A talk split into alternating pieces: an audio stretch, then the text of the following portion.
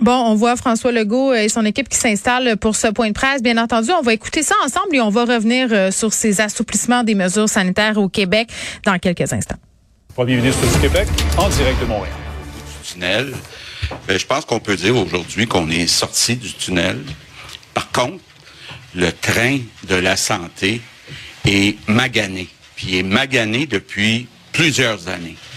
Donc, euh, euh, je veux commencer par vous parler justement euh, de cette euh, refondation qui est nécessaire euh, dans le réseau de la santé pour, entre autres, être capable d'augmenter la capacité hospitalière. Cette euh, refondation-là, ça doit se faire autour du personnel, des personnes qui travaillent dans le réseau de la santé. Évidemment, ça va prendre plus de personnes.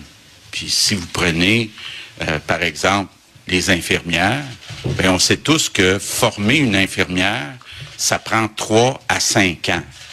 Donc, il faut quand même garder ça en tête. Il faut être euh, réaliste.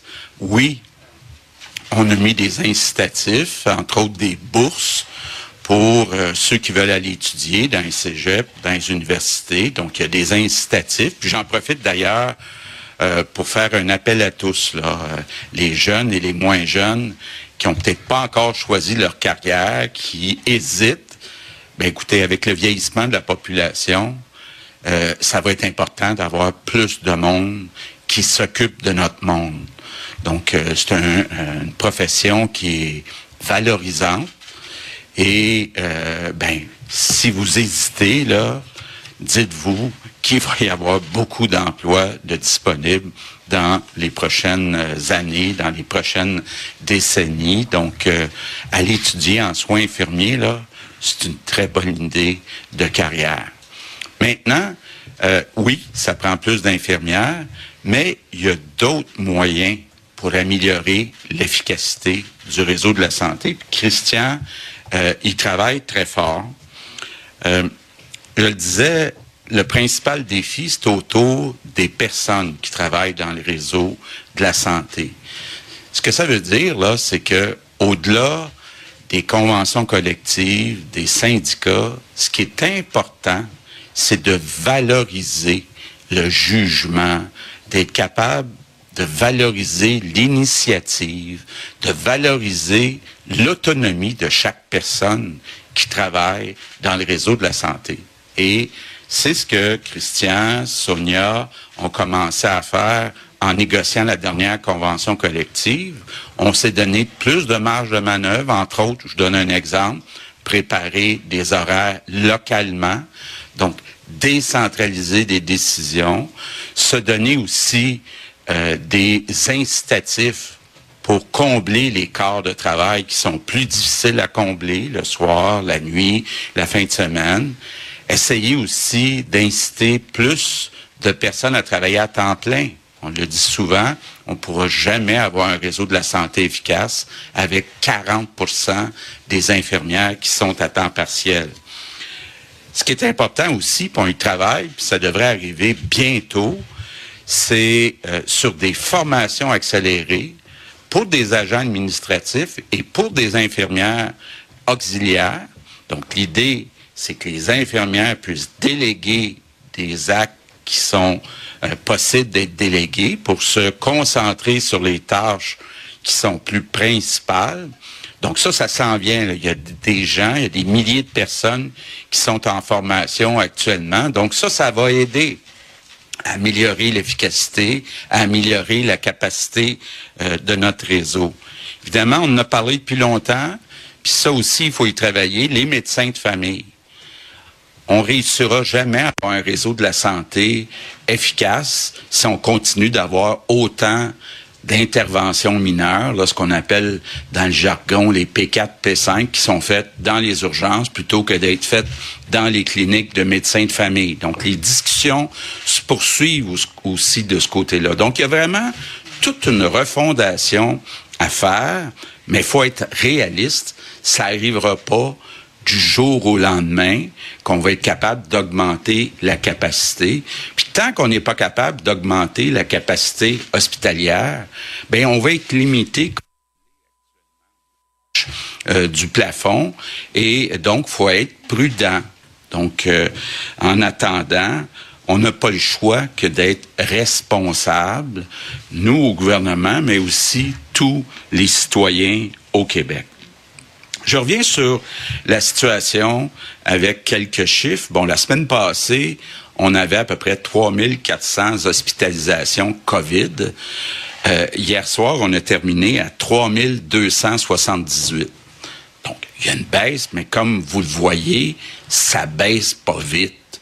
Donc, hier soir, on a passé, euh, Christian et moi, là, plus de deux heures avec les experts de l'INSPQ, les experts de l'INES, les experts de la santé publique. Puis ce que nous disent les experts, c'est qu'il devrait y avoir une petite baisse des hospitalisations dans les prochaines semaines, mais l'intervalle de confiance est très large. Donc, est-ce que ça va être petit? Est-ce qu'on va être stabilisé? Est-ce qu'il va y avoir une forte baisse? Il y a beaucoup d'incertitudes actuellement. Puis, faut pas oublier aussi qu'on a toujours 12 000 travailleurs qui sont absents dans le réseau de la santé. Bon.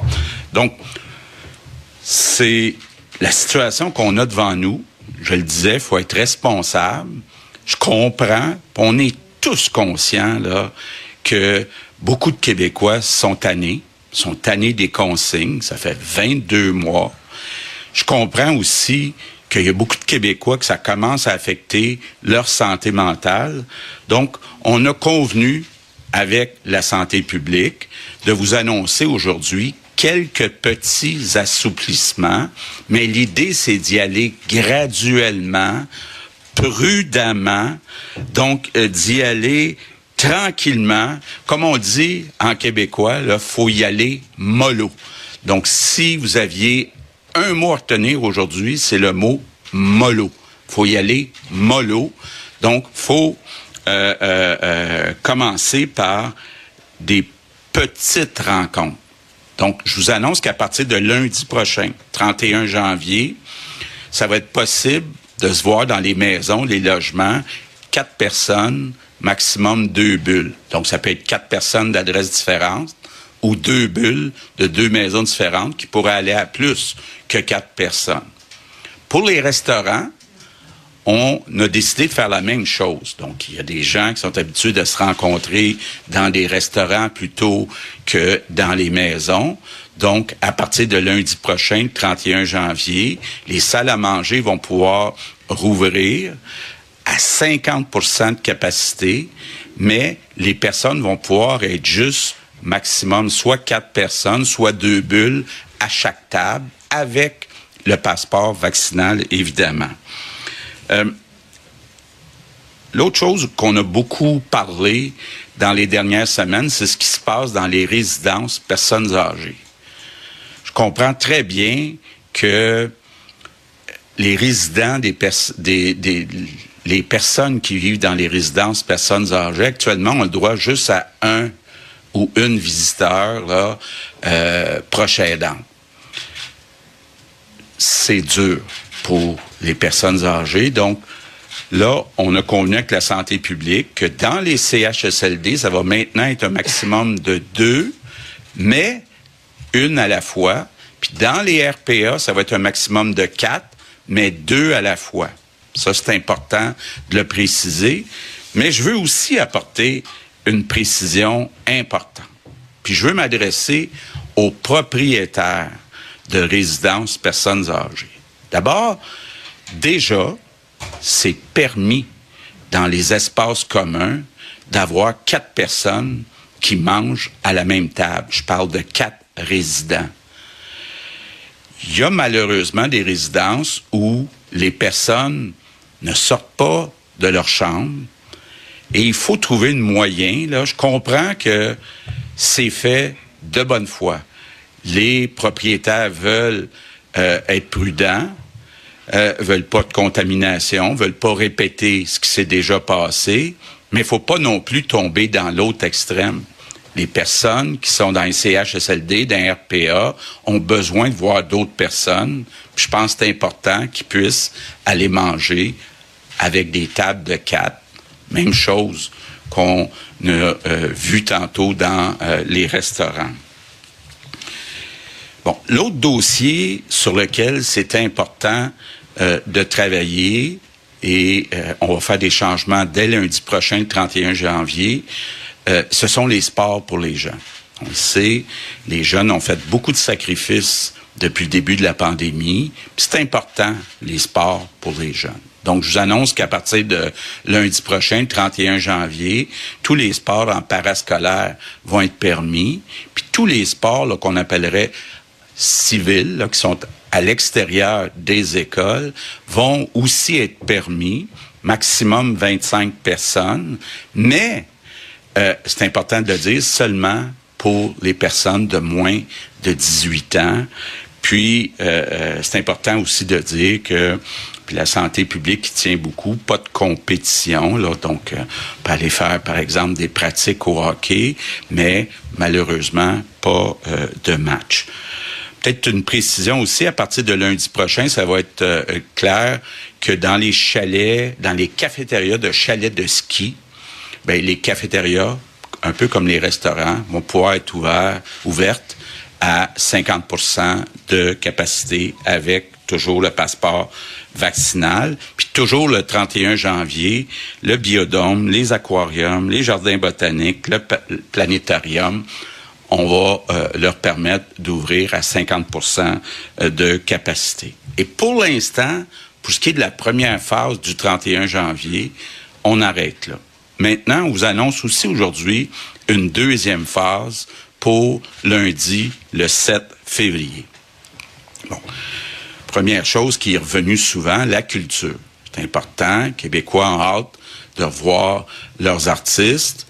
Donc, ce qu'on fait comme premier pas le 7 février, ça donne un petit peu de prévisibilité, c'est que les salles de spectacle, les cinémas, euh, les centres pour les parties de hockey vont pouvoir rouvrir avec 50% de capacité, maximum 500 personnes. Donc, euh, c'est quand même un effort qui est fait de ce côté-là à partir du 7 février. L'autre activité qui est importante, il faut pas sous-estimer ça pour plusieurs Québécois, c'est la fréquentation des lieux de culte encore beaucoup de Québécois pour qui c'est presque un service essentiel d'aller à la messe dans une église euh, le dimanche. Donc, on va permettre, à partir du 7 février, la rouverture, la réouverture, pardon, des lieux de culte, 50% de capacité, maximum 250 personnes ce qui revient à peu près au même là euh, dans euh, les églises, puis toujours avec le passeport vaccinal, sauf pour les funérailles et les salons funéraires où pour des raisons humanitaires, on va permettre 50 personnes et ce sans obligation euh, de passeport vaccinal. Donc, les assouplissements qu'on annonce aujourd'hui s'arrêtent là. Je sais qu'il y a des activités qui sont pas mentionnées, on est au courant. Je pense entre autres au sport pour les adultes. Je pense entre autres au gym. Je pense entre autres au spa. Mais pour l'instant, la santé publique nous dit ça viendra dans une troisième étape le plus rapidement qu'on soit capable d'avoir un peu plus de certitude sur, entre autres, la situation dans euh, les hôpitaux, donc la capacité j'ai bien entendu toutes sortes de personnes nous dire on aimerait ça avoir plus de prévisibilité. On aimerait ça avoir un calendrier pour toutes les prochaines semaines, les prochains mois, pour tout le déconfinement.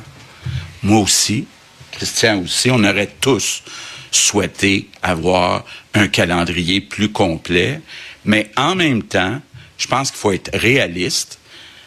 Quand on parle aux experts, il y a beaucoup d'incertitudes dans les prochaines semaines.